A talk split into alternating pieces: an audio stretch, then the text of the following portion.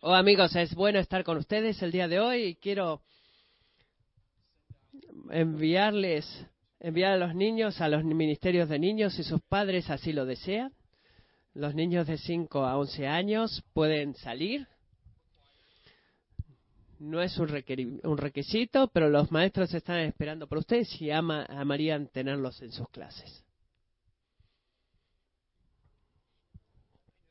Sé que y le doy gracias al Señor por lo que ya he orado recién, le he dado gracias, pero eso fue una eh, fue un reconocimiento eso que la gente fue bautizada el domingo pasado o no no es tan emocionante eso en muchas formas eh, creo que Dios no ha dejado de ver eso y una de las cosas que nos ayuda a ver eso si no lo notaron esto la semana pasada es que por muchos años la mayoría de la gente que era bautizada aquí y por lo que le doy gracias a Dios de todas formas fueron jóvenes y hombres y mujeres que crecieron en la iglesia. Y debemos eh, orar por más testimonios para tus hijos. Eh, eh, los testimonios así glorifican a Dios. No oro por conversiones dramáticas en nuestros niños. Pero el domingo pasado había un número de personas, fácilmente la mitad, que fueron salvos como adultos a través de vuestro ministerio. Y quiero apuntar de que eso es, es una nueva obra que creo que Dios está haciendo en nuestra iglesia. Y dándonos ojos para ver gente a nuestro alrededor, no solo eh, ven como un ser humano, una persona, una presencia física, sino como una imagen de, Dios con eh, necesidades espirituales de conocer al Señor y aprendemos a hablar de su nombre a ellos. Y en algunas formas, es lo que estamos aquí para hacer. No debería ser inusual hablar de, estamos aquí para hablar de Jesús, pero el domingo pasado quizás yo estuve bloqueando la vista de muchos de ustedes en el bautismo y pensaba y decía, Padre, haz que esto suceda más y más.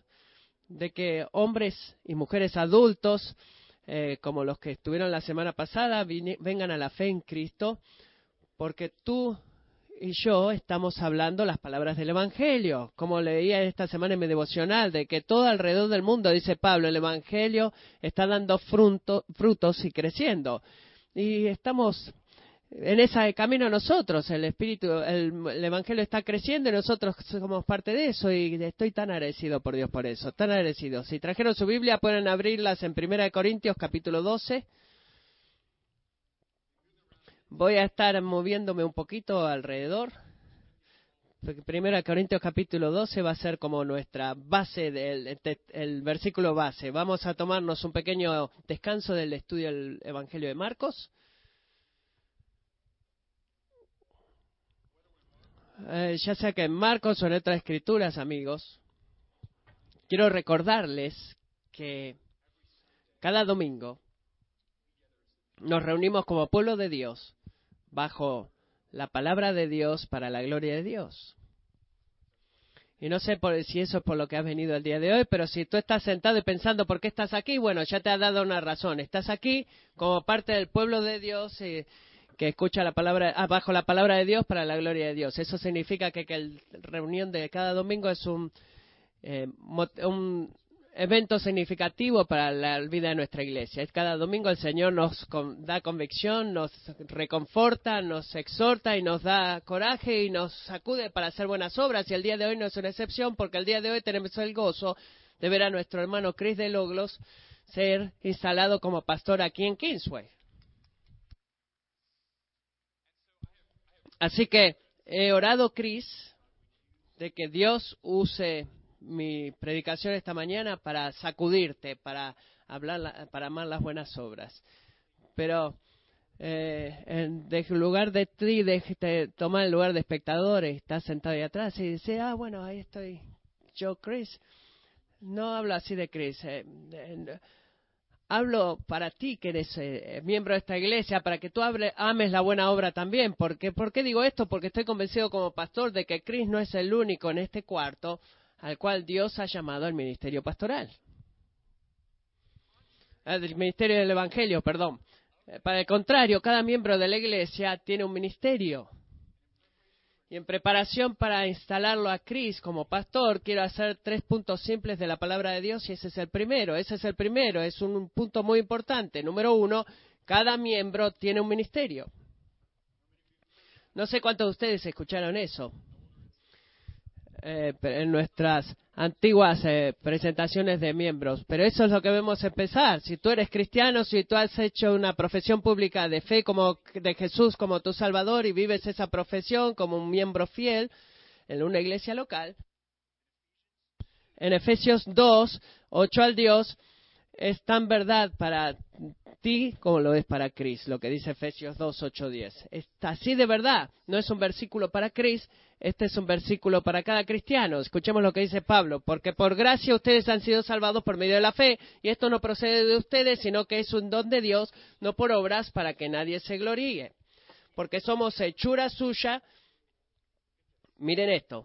Creados en Cristo Jesús para hacer buenas obras, las cuales Dios preparó de antemano para que anduviéramos en ellas. Quiero que por favor se enfoquen en esa frase, creados en Cristo Jesús para, para hacer buenas obras. Piensen en eso. Cuando tú te conviertes en cristiano, algo en la raíz de lo que tú eres comienza a transformarse, en el corazón de lo que tú eres. La, la, Biblia lo llama tu corazón. Tu corazón en la Biblia no es simplemente este músculo que, bombea sangre todo tu cuerpo y todos estamos agradecidos que eso pasa, pero tu corazón es tu sensor espiritual, si quieres llamarlo así.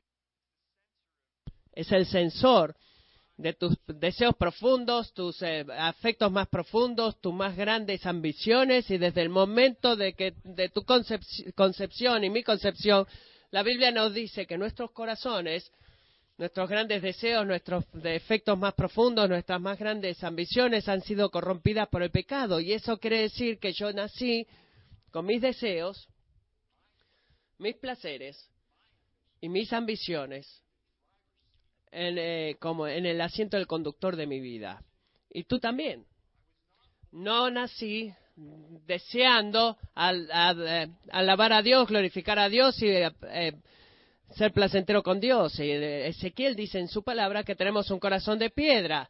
No es una analogía muy linda de resumir, pero es un corazón que espiritualmente está muerto y, frío hacia las cosas de Dios. Pero luego llegó el día, amigo, en mi vida, y si tú eres cristiano en tu vida, cuando algo increíble sucedió. Ezequiel 36 dice, esto es lo que sucedió contigo.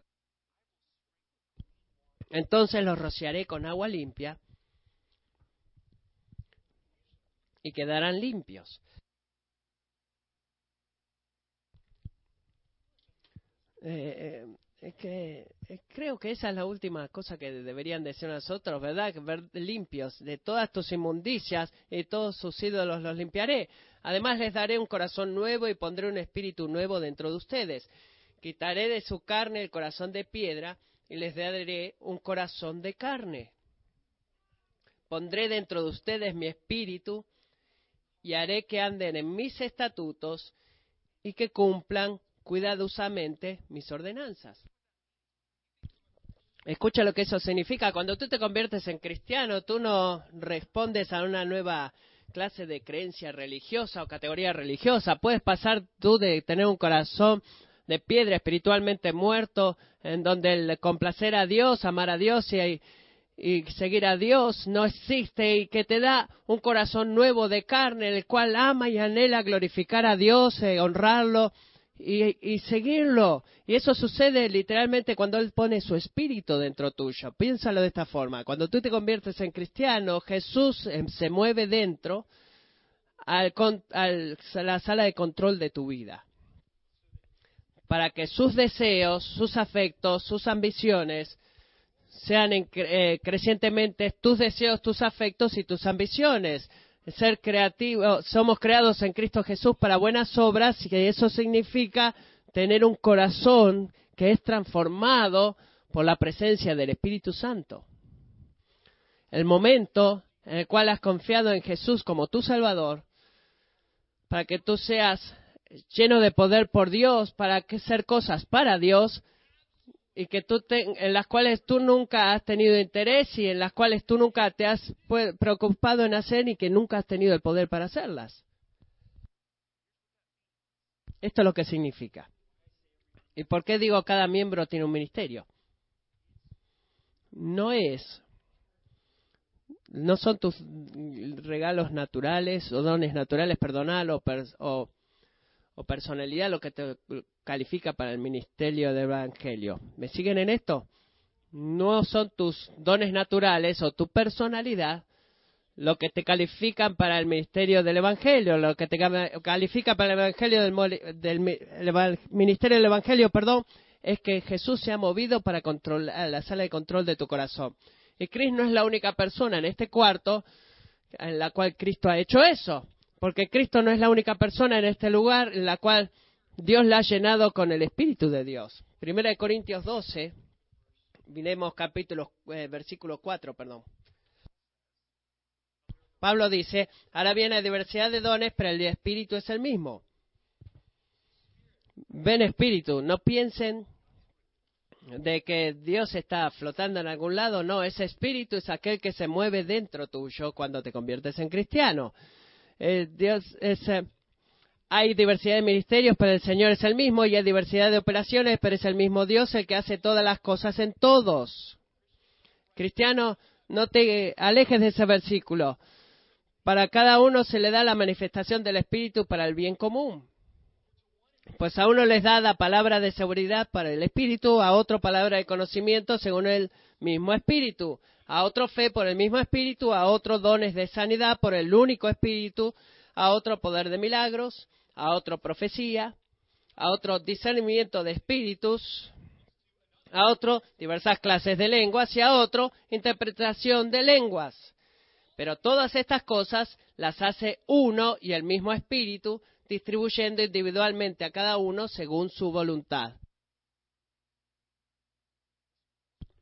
Escuchen, Pablo nos, lo que apunta en estos versículos no es de que cada cristiano tiene uno de estos dones espirituales que acabo de leer. Esa lista no es una lista exhaustiva, es una lista representativa. El punto de Pablo es que cada miembro tiene un ministerio en, este, en, este, en, la obra de Dios, porque cada miembro tiene el Espíritu de Dios. Tú tienes un ministerio en esta iglesia, si tú eres cristiano, que quizás no se vea como el de Cris, pero no es menos, no es menos ministerio que el de Cris. Y cuando digo un ministerio en esta iglesia, no simplemente digo un rol que tú cumples en este edificio o dentro de estas cuatro paredes. Digo que es un rol que tú has sido llamado y dado el poder a través del Espíritu, en donde tú participas en lo que Él está haciendo en tu familia, en tu comunidad y alrededor del mundo como miembro de nuestra iglesia local. Es verdaderamente así de grande. Así que, pensamos en dos ejemplos aquí para hacer esto de una forma práctica. Me pregunto si alguno de ustedes puede responder esta pregunta. ¿Puede una madre con niños pequeños que sacrifica, su, su sanidad y su sueño, su descanso, y que eh, cumple un montón de necesidades físicas en sus hijos, ¿puede ella hacer un ministerio del Evangelio? Hay muchos eh, de indecisión en este cuarto en este momento. Es por eso que les pregunto. Yo diría que absolutamente sí porque ella está mostrando eh, a sus pequeños niños lo que significa el amor incondicional de Dios. Mientras ella derrama su vida en un costo tan grande para ella. ¿Y quién hizo eso? Jesús hizo eso también. Para que ellos puedan ver a través de la vida de su mamá, a través de cada pañal que cambió, de cada comida que les hizo, el amor infinito de Dios. Así que ella sí está haciendo el ministerio del Evangelio. Ella no ha sido puesta en el estrado para hacer eso, pero es el mismo ministerio. Eh, ¿Qué tal un jovencito, un joven hombre que está trabajando en un, en un lugar en construcción? ¿Puede él hacer el ministerio del Evangelio? Mejor, mejor, sí. Sí, si sigo preguntando, van a ser rápidos en responder. Absolutamente que sí puede hacerlo, por las formas en las cuales él llega a trabajar a ti en horario, diligentemente. Él está apuntando hacia la fidelidad de Dios, reflejando la fidelidad de Dios. Cuando, eh, cuando él está poniendo marcos este, eh, habla respetuosamente de una mujer, que no se mete los, en los chistes sucios. ¿Qué es lo que le está haciendo? Está testificando de la santidad de Dios. Y cuando otros hombres están a su alrededor y preguntan, hey, ¿qué te pasa? Tu vida no tiene sentido, tú eres raro.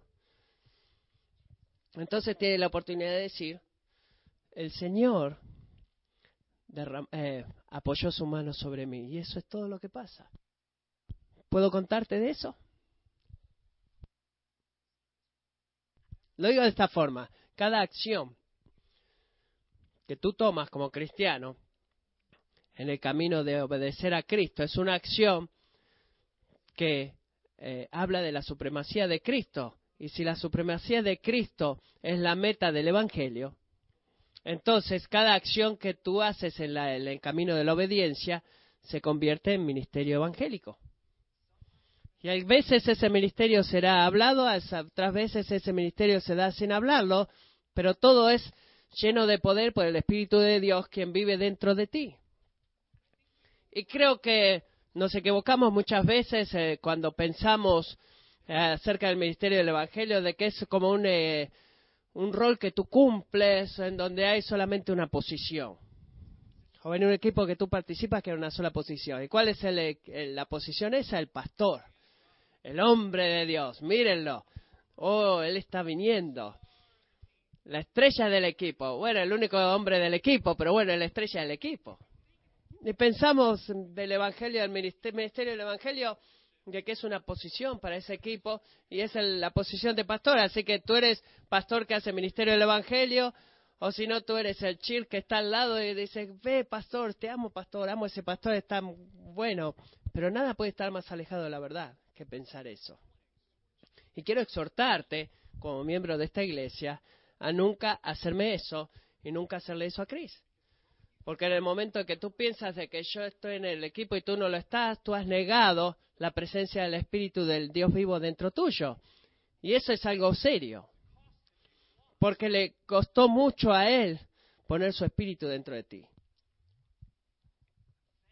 Estoy agradecido esta, esta semana mientras pensaba en esto, que muchos miembros de esta iglesia, que esa no es la forma en la que ustedes se acercan al ministerio. Creo que una, una de, las, de los frutos más dulces que Dios ha hecho en los últimos años es que ha puesto y sacado a un montón de miembros eh, en ministerios que nunca hubieran hecho antes. Ya sea que, eh, ejemplos eh, de que están eh, eh, guiando una herencia americana, del Ministerio de Herencia Americana, o la obra de Dios en las prisiones, o llevando regalos a los niños en el Faster Care, o ayudando a la comunidad, o yendo a Bolivia en un viaje misionero, y podría dar ejemplo tras ejemplos de miembros aquí que saben del ministerio y lo hacen, pero hoy nos preparamos por, para presentar a Chris como anciano, pero quiero recordarles que cada miembro de la iglesia tiene un ministerio, y si tú quieres saber cuál es tu ministerio, no te no te eh, enfoques solamente en los dones espirituales que tú tengas. No, hay un lugar para preguntarle al Señor, de decirle, Señor, ¿cuáles dones espirituales me has dado? Pero tú no te preocupes tanto por esto y tú te estás sentado ahí pensando y dices, Matthew, bueno, abstractamente estoy de acuerdo contigo de que cada miembro tiene un ministerio, pero estoy de acuerdo con cuál es el mío. Y bueno, esta es la pregunta que tú debes hacer. ¿Cómo puedo testificar de la obra de Cristo para que la gente a la cual Dios ya ha puesto a mi alrededor, en mi familia, en mi trabajo o en mi escuela. Eh, o quizás sea en el gimnasio, no sé. ¿Cómo puedo testificar de la obra de Cristo, de la palabra de Cristo, a toda la gente que Dios ha puesto a mi alrededor, en mi familia, en el trabajo o en el gimnasio o en la escuela?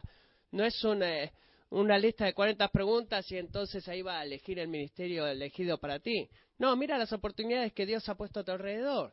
Y pregúntale al Señor, ¿cómo puedo decir que sí? Cada miembro tiene un ministerio. Algunos lo hacen públicamente, otros en forma privada, pero cada cristiano lo hace, tiene ministerio. Volvamos al punto número dos. Esto nos va a llevar un poquito más cerca de casa. No compares tu ministerio con el ministerio de otro recordemos que todo miembro tiene un ministerio, pero no compares tu ministerio con el ministerio de otros. 1 Corintios 12, miremos el versículo 14. Pablo dice, porque el cuerpo no es un solo miembro, sino muchos. Si el pie dijera, porque, ¿sabes qué? Porque no soy mano, no soy parte del cuerpo. No por eso dejas de ser parte del cuerpo. Y si el oído dijera, porque no soy ojo, no soy parte del cuerpo, no por eso deja de ser parte del cuerpo. Si todo el cuerpo fuera ojo, ¿qué sería lo del oído? Si todo fuera oído, ¿qué sería el olfato? Ahora bien, Dios, escuchen, ha colocado a cada uno de los miembros en el cuerpo según le agradó. Y si todos fueran un solo miembro, ¿qué sería del cuerpo?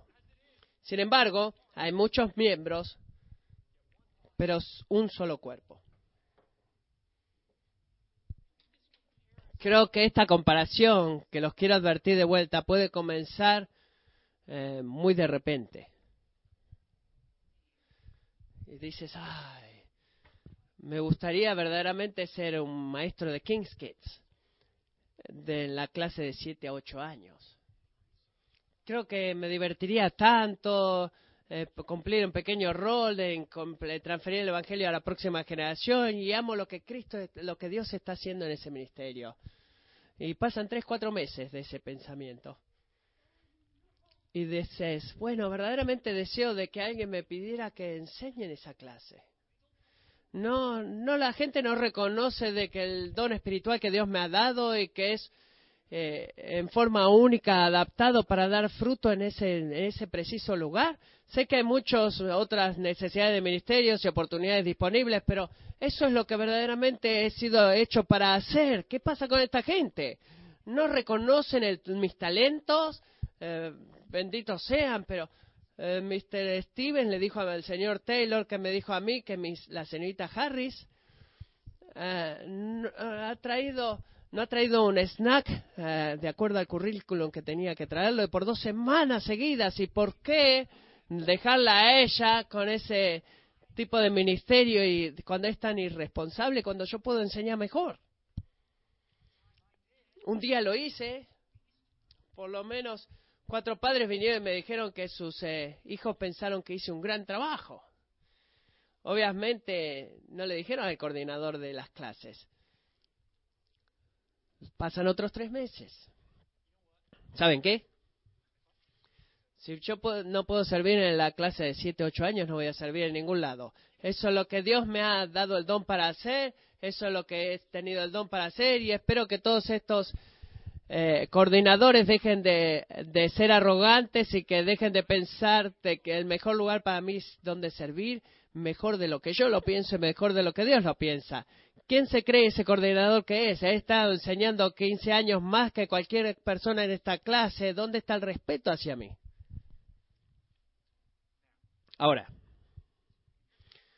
para alejarte de tus temores y no estar llamando de que esto sea una situación que sucede en esta iglesia, eso fue completamente inventado por mí y está basado ya sea en históricos o problemas presentes, pero creo que ilustra lo que puede suceder dentro mío, lo que puede estar mal dentro mío, pensando en un tiempo en el cual principalmente estaba haciendo ministerio a través de la música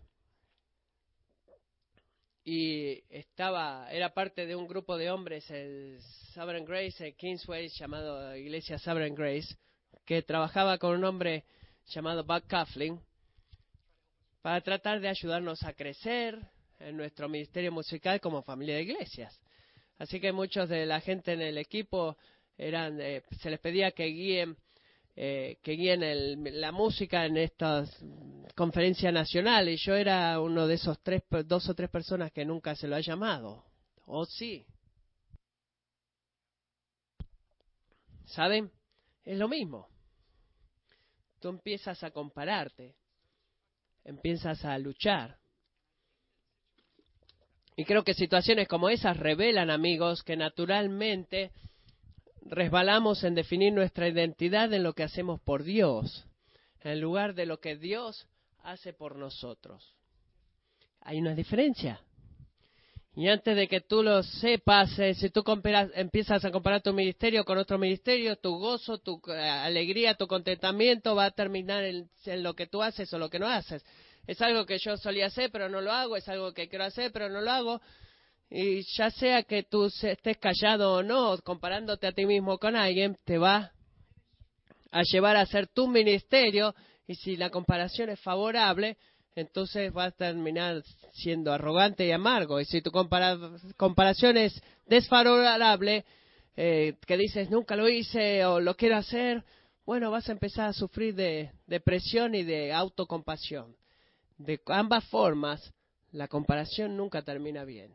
Nunca. Y el ministerio del Evangelio significa no glorificar a Dios, sino glorificarte a ti mismo cuando tú piensas así. Y eso es lo, que Corintios estaban haciendo. ¿Qué era lo que estaban haciendo? Estaban elevando un don espiritual en particular, eh, por ejemplo, el don de lenguas, y decían, este es el don más importante. Si tú tienes este don, tú eres eh, el, Cadillac de los espirituales. Eh, los otros dones, no, este es el don más importante. Ellos estaban negando la, la, gran cantidad de oportunidades para el ministerio, se estaban creando una anarquía de que era tan fácil que hacer, que había una sola forma de ministerio que era más importante que otras formas de ministerios. Así que por favor escúchenme en este punto. En esto los quiero motivar. De que tengan esperanza en esto, de que Dios es un Dios es un rey soberano, perdón. Un rey soberano que eso significa que tiene control de las oportunidades de ministerio que tú tienes ahora y que vas a tener en el futuro. Es aquel que está acomodando a los miembros en el cuerpo, Él es el que da eh, algunos dones particulares a un miembro y no a otro miembro. Por eso cada uno de nosotros somos su elección y debemos confiar en Él. Y yo voy a confiar a Dios con los dones espirituales y las oportunidades de ministerio que me está dando ahora. ¿Lo voy a hacer? ¿Confiar en Él o no? Y esa es la elección que tenemos que hacer. Cada uno de nosotros tiene que hacer esa elección. No hay nada malo, debería agregar, de que se nos dé un don en particular o una forma particular de ministerio, pero amigo, ten cuidado de que tu deseo por el ministerio del Evangelio en, en una forma en particular no se convierta en un deseo de ser Dios. Y tú comiences a, a amargarte o enojarte con aquellos que se meten en tu camino, porque tú y yo no somos el arquitecto maestro. Dios es el arquitecto maestro. Y eso significa que Él va a usar a los sabios y a las decisiones no sabias de la gente a tu alrededor para alcanzar el propósito en tu vida. Piénsalo de esta forma. Aquel que es poderoso de lo suficientemente poderoso, poderoso perdón, para entrar en tu cuarto de control y darte los dones espirituales, ciertamente es lo suficientemente poderoso para crear las oportunidades para que tú uses tus dones espirituales justo en el momento justo. Cuando Él diga que Él es el tiempo. Y Él lo va a hacer. Así que sé fiel con lo que Dios ha planeado para ti. No compares tu ministerio con el ministerio de alguien más. Recuerda que es un ministerio, no compares tu ministerio con el ministerio de alguien más. Este es el punto 3 y final. El ministerio pastoral es un regalo significativo de parte de Dios. Recuerdan que es un ministerio, no compares tu ministerio con el ministerio de alguien más, pero el ministerio pastoral es un regalo significativo de parte de Dios. Al final de Corintios capítulo 12, miren lo que dice verso 28. Paul da esta frase de que al principio cuando lo leí dije, bueno, tú quizás pusiste retroceder en todo lo más que, demás que dijiste en este capítulo. Mira lo que dice. Dios ha designado primeramente apóstoles, en segundo lugar profetas, en tercer lugar maestros, luego milagros, después dones de sanidad, ayudas, administraciones, diversas clases de lenguas. ¿Acaso son todos apóstoles? ¿Acaso son todos profetas? ¿Acaso son todos maestros? ¿Acaso son todos obradores de milagros? ¿Acaso tienen todos dones de sanidad? ¿Acaso hablan todo en lenguas? ¿Acaso interpretan todos? Obvio, la respuesta de Pablo es no. Pero luego dice esto, pero deseen ardientemente los mejores dones. Leí eso en esta semana y pensé, bueno, quizás eh, no debería decir esto el domingo, porque no, no, no se alinea con lo que estoy queriendo enseñar. Dios, el Espíritu Santo me dijo, no puedes hacer eso en la Biblia, debe leer eso. Entonces tuve que preguntarle a Dios, ¿qué quiere decir con esto? Bueno, creo que lo que Pablo está haciendo no está, haciendo no está contradiciéndose a sí mismo, sino que simplemente reconoce que algunos de los dones, algunas formas de ministerio, tienen el potencial de hacer algo mayor cosas buenas o mayor heridas a la iglesia debido a la magnitud de la influencia en todo el cuerpo que tiene ese ministerio. Eh, pues, quizás creo que esto es lo que Dios dice para ti. No es tanto de lo que si alguien es más importante o no que el otro. Nota eso. Ni tampoco que esto es necesariamente un orden de autoridad, sino que, que aquellos que tienen más impresión sobre los otros en la construcción y edificación de la asamblea local, esos ministerios, cada don espiritual, ha sido dado por el mismo Espíritu de Dios. Y es igualmente importante en la vida de la iglesia local. Es por eso que cada miembro en su ministerio no debes comparar tu ministerio con el ministerio de alguien más, pero hay algunos dones espirituales que no son más grandes en importancia, pero debido a su visibilidad eh, de manera pública tienen el potencial para mayor bien o mayor daño hacia la iglesia.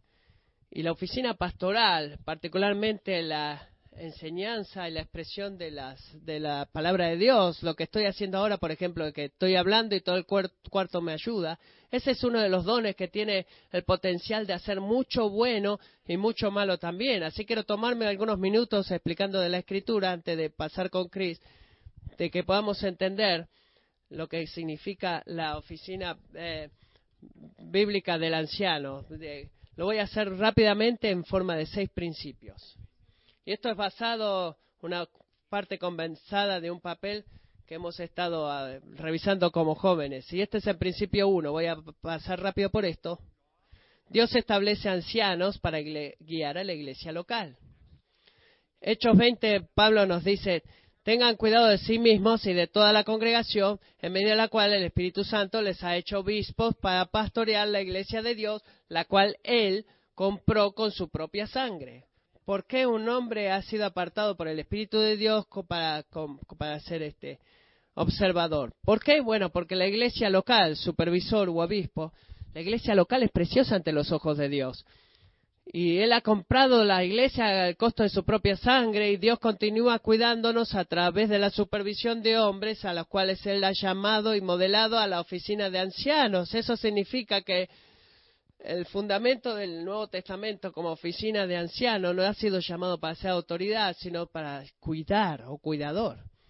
El llamado a cuidador viene con una medida de autoridad a la que el Espíritu Santo te ha hecho poder observar y te ha hecho autoridad para poder supervisar. Y lo digo esto no porque creas que tu, idea completa de el anciano es de quién está a cargo. Bueno, yo quiero estar a cargo. ¿Quién está a cargo? Yo quiero estar a cargo. No, no es así. El llamado al anciano es un llamado para cuidar de la iglesia. Y ese llamado viene con autoridad, con una autoridad para poder hacerlo. En otras palabras, el gobierno principal que Dios estableció para la iglesia eh, local es el de ancianos, hombres con autoridad para cuidar. Principio número dos, todo anciano es llamado a pastorear. Muchas iglesias, el pastor es el hombre eh, eh, que predica y ha sido contratado por un, grupo de ancianos que consiste de un hombre maduros y respetables de la iglesia que toman todas las decisiones. Así que el pastor cuida de la gente y los ancianos hacen todas las eh, decisiones importantes de gobierno de la iglesia. El pastor viene, este, lo que tenemos, esto lo, sacamos y no creemos en eso. El pastor cuida por el, del pueblo. Y Dios nunca separa el rol y la función de enseñar por el de, cuidar. Así que cada anciano ha sido llamado a ser pastor, la única gente a la cual Dios le ha dado autoridad para regir o para guiar es la gente a la cual Dios ha llamado para cuidar. En la palabra Nuevo en el Nuevo Testamento la palabra para pastor y anciano se, usa intercambiablemente. ¿Y ese es por qué? Porque Dios eh, no ha separado el rol de cuidar y el rol de enseñar. Y esto es lo que dice 1 Pedro 5. Por tanto, a los ancianos entre ustedes exhorto yo, anciano como ellos y testigo de los padecimientos de Cristo y también participante de la gloria que ha de ser revelada, pastoré el rebaño de Dios entre ustedes, velando por él. En otras palabras, cada hombre al cual Dios llamó a la oficina de ancianos es un hombre que Dios ha llamado para pastorear. El anciano es la oficina, eh, el pastor es la descripción del trabajo, que es, la que vemos acá en la, palabra. Principio número tres. Los ancianos pastorean a través del liderazgo, alimentación, protección y cuidado de la iglesia. Chris, si esto es muy está abrumador para ti, esta es la oportunidad para que te vayas de acá. Este, no es una broma. Eh, cada vez que leo, leo, eso digo, oh Señor, por favor ayúdame. Eso es, eso es el llamado y es duro. Todo pastor ha sido llamado para pastorear a través del liderazgo, alimentación, protección y cuidado de la iglesia. Primero Timoteo 5, 17, Pablo le habla a los ancianos que gobiernan. Primero Timoteo 3, dice que si un hombre no sabe cómo gobernar su propia casa, ¿cómo podrá cuidar de la iglesia de Dios? Es un llamado a liderar. Tito 1.9 dice, debe retener la palabra fiel, que es conforme a la enseñanza. Eh, dice, eh, eh, anciano, escucha esto, debes conforme a la enseñanza enseñar para que sea capaz también de exhortar con sana doctrina y refutar a los que contradicen. Los pastores han sido llamados para liderar, pero también para alimentar con la verdad de la Escritura. Y la razón para eso es de que tú, tú tomas 20 imágenes de la vida de una iglesia. Uno de los factores más influenciantes de esa iglesia, de si esa iglesia va a ser una iglesia que crece o que tiene luchas, es que la verdad del Evangelio y de la palabra de Dios ha sido fielmente eh, entregada al pueblo de Dios. Esa es una de las cosas por las cuales las iglesias pueden crecer o morir. Es por eso que los ancianos nos han llamado, los ancianos han sido llamados eh, pastores para liderar, sino también para alimentar. Tienen que proteger, proteger a la iglesia, perdón, eh, de, de, las falsas doctrinas, este, cuidar a las ovejas también. Amo el factor de que Dios tiene tanto cuidado de nosotros que nos da un nombre que refleja su carácter para nosotros, no de forma perfecta, sino de forma fiel, para que un anciano sea llamado para pastor, siguiendo los pasos del pastor principal, demostrando eh, fuerte, fuerte cuidado y espiritual cuidado por la iglesia. Principio número cuatro. Los ancianos deben cumplir con requisitos específicos de carácter y habilidad. Piénsalo de esta forma. El ministerio, como servimos, siempre fluye desde lo que somos. No puedes separar de cómo sirves de cómo tú eres. Pablo no hace eso. Si tenemos, si tenemos que seguir una pista de caracteres de, de, ancianos, debemos ver 1 Timoteo 3 y Tito 1 y debemos saber que cada una de esas calificaciones no es menos que el llamado de Dios en cada hombre maduro dentro de la iglesia, en excepción por de uno. Primero Timoteo 3.2 dice que debe ser eh, apto para enseñar un anciano. Y, eso importa de que sea apto para enseñar porque en las epístolas pastorales Pablo le, repite este mandamiento a aquellos que guían la iglesia, que enseñan a la iglesia, corporativamente, es público y es exhortativo. Eso quiere decir que cada anciano debe poder ejercitar el, don de la enseñanza, debe poder enseñar, y cada anciano debe tener toda forma de, ministerio de enseñanza público que pueda ser reconocido. Y es mandado hacia a, ese pastor que abra las mentes y los corazones de la gente. Y en su capacidad de poder enseñar públicamente es lo que distingue a los pastores de poder enseñar al rebaño de los buenos hombres de la iglesia el ser un buen hombre de la iglesia. Podemos decir, ese es un gran hombre de Dios, un gran siervo de Dios, pero debemos preguntar, ¿es predicador también? Y digo eso porque hay muchos hombres en esta iglesia que amo su carácter, la forma en que ama a sus esposas, eh, cómo cuida de sus hijos, y los miro a ustedes y debo aprender de ustedes. Pero los ancianos y pastores de la iglesia, no principalmente, exclusivamente, tienen el don espiritual de tener que eh, seguir todos esos ejemplos que les di y ahí vamos a decir, bueno, tú tienes que ser un anciano de la iglesia. Lo que lo separa a Cris de otros hombres de la iglesia no es que sean más santos o menos santos, sino que Dios le ha dado el don espiritual para enseñar y para abrazar el llamado de un anciano. Es un regalo diferente, es un don diferente, importante y es igualmente valioso a los ojos de Dios. Principio número 5 La compensación monetaria es recomendada, pero no requerida. Esto es algo grande particularmente para Chris y déjenme decirles por qué. Porque la Biblia nos dice que los líderes espirituales tienen el derecho de recibir compensación financiera por su labor y hay beneficios estratégicos de eh, eh, construir un grupo de ancianos que sean vocacionales, que se les pague, pero eso no es requerido. Hace que Pablo dice de su compensación financiera en la en 1 Corintios dice en 1 Corintios 9:12 porque no es importante que ejercitar eso, sino que sufrimos, dice 1 Corintios 9:12, todo para no causar estorbo al evangelio de Cristo. Y esto es lo que significa para nosotros, iglesia. Debemos hacer lugar para eh, potenciales ancianos cuyo deseo, creo que hablo de Cris en este momento, que desean eh, poder este, pastorear de full time en algún momento de sus vidas, pero están dispuestos a servirnos, iglesia, de una forma no vocacional hasta que las ofrendas puedan crecer y esto es lo que importa. Queremos ser una iglesia que ha sido que recibe un hombre que tiene llamado para ser anciano y no podemos decirle, bueno, tú no puedes servir hasta que el presupuesto esté para poder pagarte. No queremos empezar con el presupuesto, sino que queremos empezar por el don espiritual de este hermano. Y Cris, déjame decirte, antes de terminar con este tema, que el factor o la verdad de que tú tienes un trabajo tiempo completo, el ser maestro es un trabajo bien duro, mucho más presión de lo que el pago que recibes, y luego, en tu tiempo libre, vas a servir como pastor. Es una expresión este, increíble de, de humildad y de amor por la obra de Dios. Y quiero darte gracias por eso, Cris.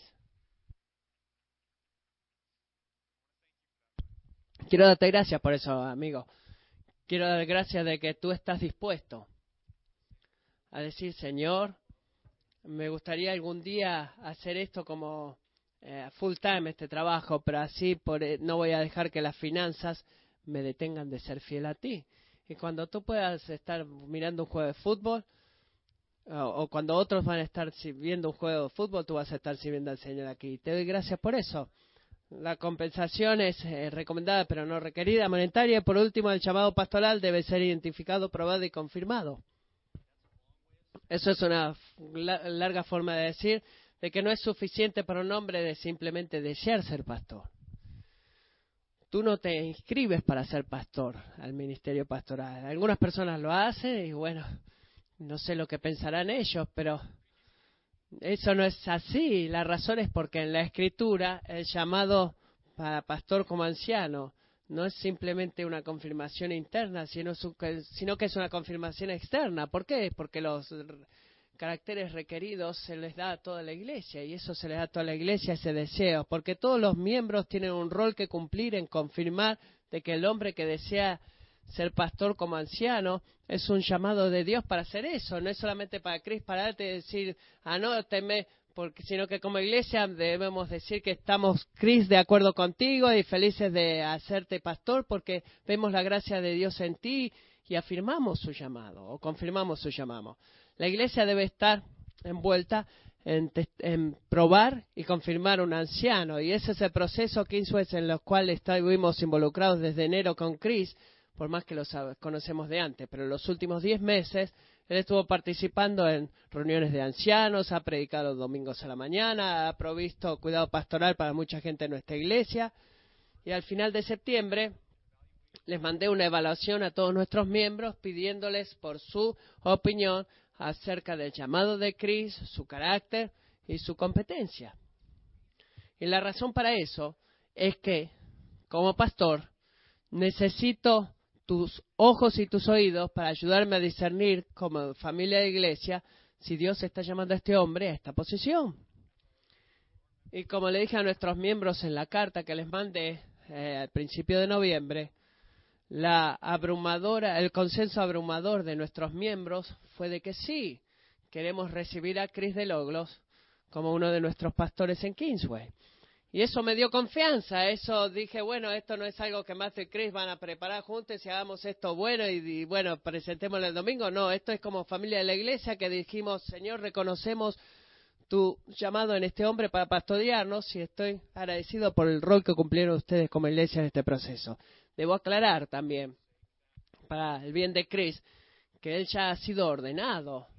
Así que él vino a Kingsway, habiendo servido previamente como pastor en una iglesia en el oeste, así que es más justo, y no quiero agarrarme esta palabra, que creo que esto es más una instalación que no una ordenación, sino que Chris va a renovar sus este, votos de ordenación. Y antes de hacer eso, quiero leer rápidamente algunos, eh, algunas notas de lo que hermanos y hermanas nos han mandado a nosotros cuando hice la evaluación esa, cuando les mandé la evaluación. Solamente dos, elegí dos nada más.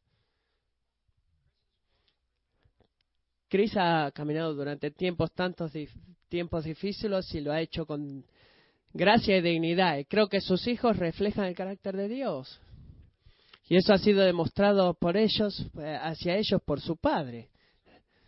Me siento seguro de que va a bendecir a nuestra iglesia con todo lo que haga y él es humilde y gentil.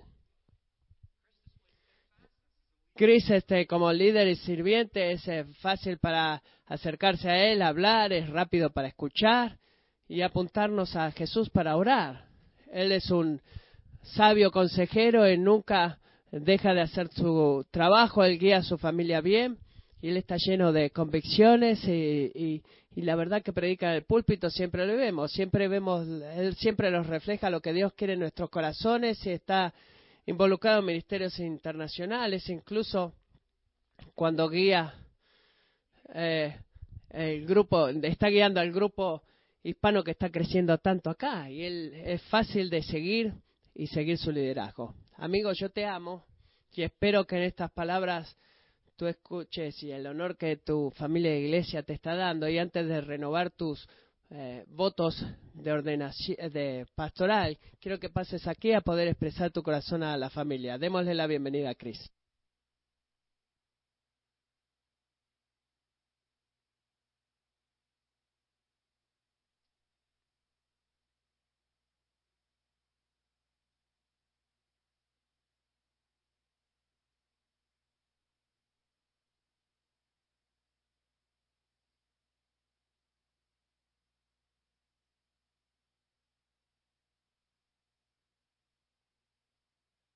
Gracias.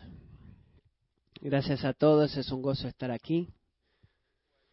Antes de comenzar mis marcaciones, eh, quiero darles la bienvenida a las parejas en particular que han sido unas eh, influencias significativas en mis vidas que ustedes nunca los podrían conocer porque son invitados acá y parte de la que están acá es debido, de la que yo estoy acá es por su ministerio y sus vidas y viéndolos a ellos y aprendiendo de ellos. Y el primero es un caballero con el cual trabajo, en donde enseño.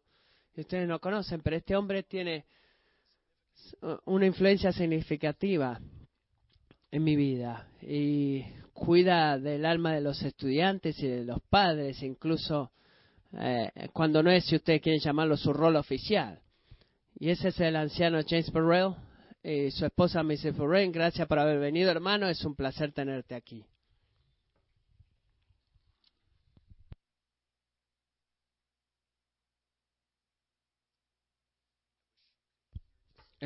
podría, ojalá ustedes pudieran escuchar alguna de sus historias. Eh, que trae a Dios en todo lo que Él hace y cómo ver el trabajo de Dios en su corazón y ese ha un impacto en mi vida. El segundo es un matrimonio que he conocido por más de 20 años y he conocido a sus vidas y alcanzan a gente una y otra vez en las comunidades donde trabajan cuerpo a cuerpo, alguna de las cosas que más he estado trabajando en términos de ministrar cerca de la gente con la cuales ellos están. Y ustedes no no van a conocer todo acerca de ellos, pero son gente que le dan al, todo al evangelismo de forma local eh, e internacional. Son Debbie Andule Betzil.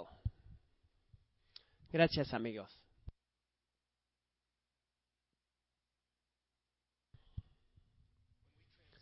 Cuando nos mudamos aquí a Kingsway en 2009, caminamos a un, entramos a una iglesia donde fuimos inmediatamente desde el primer día experimentamos amor y gracia y la gracia de Dios. Y una bienvenida sincera de todos ustedes. Experimentamos su cuidado, experimentamos la comunidad y experimentamos un grupo de gente que estaba apasionada acerca de su relación con Jesús. Y para nosotros eso fue importante. Kingsway ha sido ese lugar para nosotros, un hogar de gracia. Estuvimos aquí por cerca de cuatro meses y las cosas comenzaron a volverse turbulentas.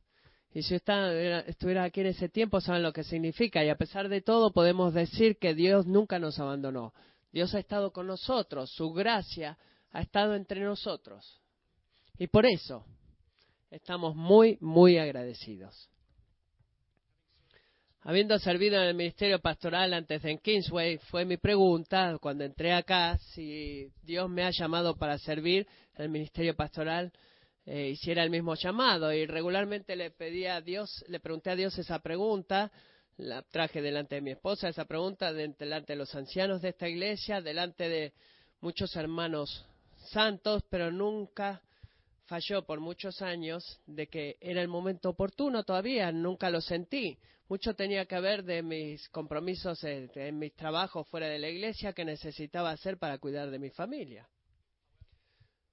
A pesar de todo, en diciembre de 2014, creo que recibí del Señor, si ustedes quieren, un golpecito muy lleno de gracia. Los esposos pueden reconocerlo, es como un chichón en el costado que reciben de sus esposas. Y recibí lo que creo con todo mi corazón, la confirmación de parte del Señor de que ahora era el tiempo. Ahora era el tiempo para volver al ministerio pastoral. Presenté esto a los ancianos, y me dieron la bienvenida y con muchas gracias han pastoreado el proceso y comenzado el proceso. Así que, primero quiero, estoy aquí agradecido como ustedes, como familia, gracias por apasionadamente amar al Salvador. Gracias por apasionadamente buscar de que Él sea el foco de sus vidas. Es este, su ocupación principal. Su compromiso amar, de amarlo a Él, de servirle, y de, hacer de hacerlo a Él conocer, conocido de lo que Él ha hecho por nosotros, no solamente confortarnos, sino darnos la fuerza y ser nuestra fuerza y la razón para que nosotros estemos aquí. En este ambiente, entre ustedes, por su espíritu, a través de la confirmación de su palabra y el consejo bíblico santo, he experimentado lo que creo que es el llamado de Dios de seguirlo a Él y servir en esta iglesia en el ministerio pastoral entre mis hermanos y hermanas que también están sirviendo en sus, eh, eh, en sus labores que han sido asignadas. Segundo, ansiosamente busca participar y fortalecer esta iglesia en cualquier ministerio que pueda hacerlo. En los últimos seis años he podido observar a Dios a través de nuestros tiempos de turbulencia levantar nuevos ministerios, levantar y prosperar nuevos ministerios. Para mencionar algunos, ¿cómo no podemos decir más de cómo Dios nos ha usado en el, ministerio de Food Bank? Hay mucho más de solo eh, estómagos siendo llenados. Hay almas que han sido llenadas y hay vidas que han sido cambiadas y podemos observar a Dios hacer eso y levantar eso. Vemos como Dios cuando la gente se fue de esta iglesia levantó nuevos músicos, levantó nuevos líderes de alabanza, levantó nuevos técnicos de música y cuando estábamos amenazados de que nuestro eh, ministerio o nuestra alabanza juntos iba a ser destruida y pudimos experimentar domingo tras domingo de que Dios ha permanecido fiel entre nosotros y ha mantenido todo bien. Tercero, Dios ha traído un, querido grupo de gente que habla un idioma diferente, que llaman ellos la lengua de los del cielos, que es el español, que gracias sean a Dios han hecho su hogar entre nosotros y a través de su amor y su compañerismo y amistad, no, no solamente ayuda a practicar nuestro español, pero podemos ver que Dios tiene un propósito entre todas las tribus, todas las lenguas y todas las naciones. Y ellos nos recuerdan de eso cada domingo a la mañana, de que ellos no son solamente una parte de amigos, sino que son parte de nosotros. Amén.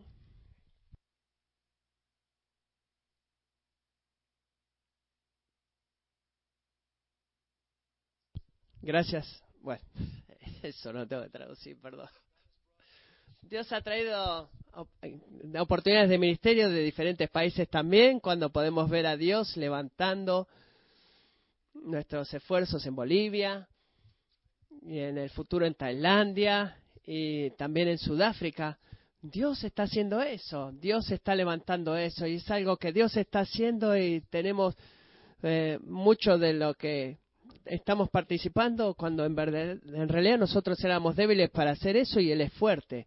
Y no olvidemos tampoco, porque podemos venir y experimentar eh, en forma regular el, mismísimo motivación que nuestros corazones necesitan todos los días cuando recibimos cada semana por la predicación y la motivación de la predicación de la palabra de Dios. Y recibimos eso en forma regular. Y en el medio de tantos desafíos, creo, en mi opinión, hemos escuchado la preeducación creciendo y la palabra de Dios nos ha reconfortado mucho más que antes. Amigos, Dios está entre nosotros, Él está haciendo el ministerio, Él está trabajando. Debemos tener cuidado de que no evaluemos las cosas basado en lo que nosotros vemos con nuestros ojos. Debemos confiar en su palabra. Y hasta el final busco como pastor de continuar trabajando entre ustedes para hacer su palabra conocida, para orar por ustedes, como eh, lo he hecho por esta iglesia muchas veces, y ver la gente fortaleciéndose en sus ministerios y en sus capacidades de liderazgo, y ver nuevos ministerios desarrollarse. Hay muchos, muchos ministerios y muchos llamados para esos ministerios. Que podamos ver más hombres y mujeres y niños parándose, eh, entrando a ministerios llenos de fe en donde tenga que en donde sea que tenga que ser, ya sea que es eh, al, final del, salón o al final del barrio o a atravesando la frontera, que veamos a Dios obrando entre nosotros. Eh, lo que más guía mis pasiones.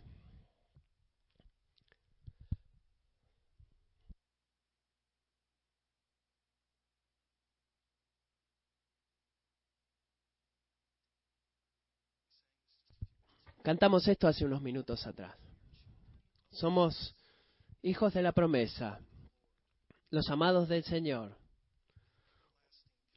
Uno con eh, infinita bondad, por la, gracias por la sangre sacrificial, trayendo reconciliación a un mundo que anhela conocerle. Los afectos del Padre, que nunca nos van a soltar.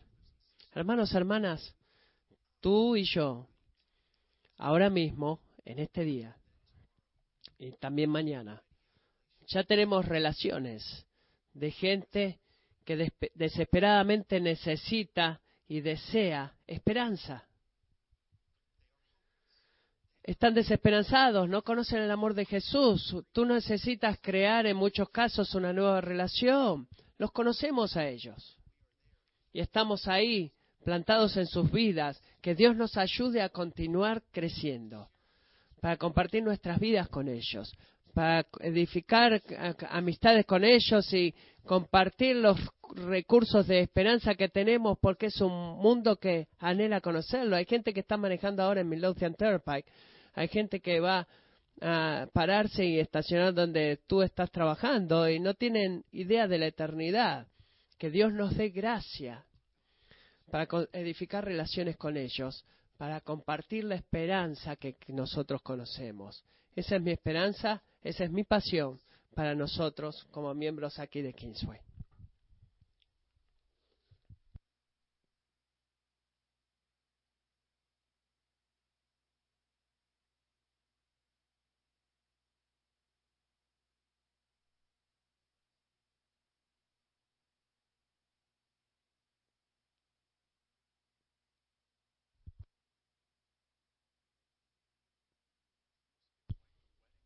Eh, me siento como en la boda del fin de semana pasada, estos votos. Pero estoy agradecido de que tú estás dispuesto a tenerme a mí haciéndote estas preguntas y para tú afirmar tus respuestas. Y tengo algunas preguntas para todos los miembros aquí, así que vamos a empezar con Chris. Chris, ¿prometes apacentar la grey de Dios? no por fuerza, sino voluntariamente, no por ganancia deshonesta, sino con ánimo, no tiranizando a los que cuidas, sino siendo un ejemplo para el rebaño? ¿Prometes guardar fielmente el rebaño del cual el Espíritu Santo te ha hecho su capataz? ¿Y prometes proteger a este rebaño de las enseñanzas falsas, división y disensión? Prometes cuidar el rebaño de Dios no como el asalariado, sino como un pastor sometido al gran pastor, cuidando de sus ovejas como lo más preciado por los que él murió?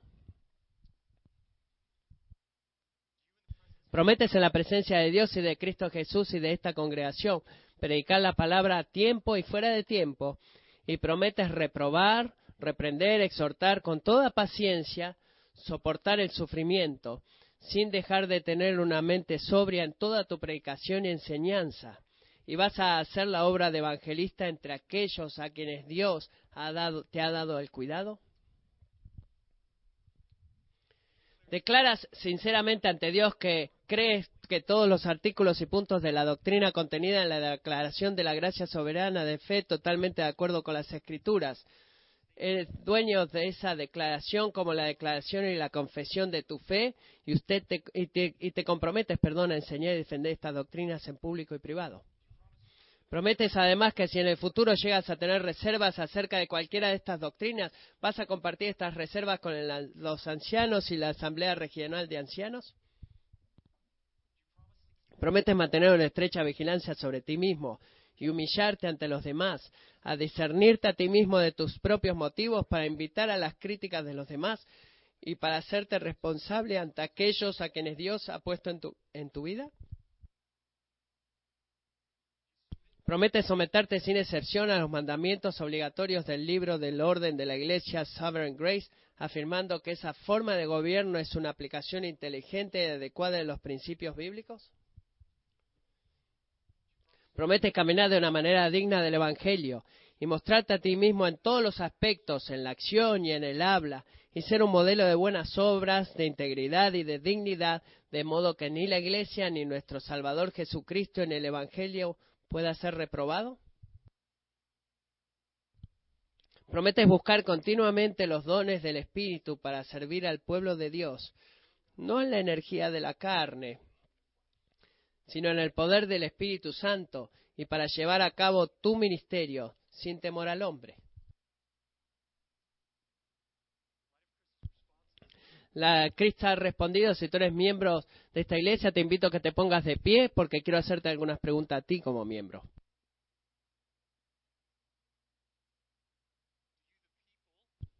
¿Tú, el pueblo de Kingsway Community Church, recibes a Chris de Loglos como tu pastor? Así que por favor responde, we do, lo hacemos.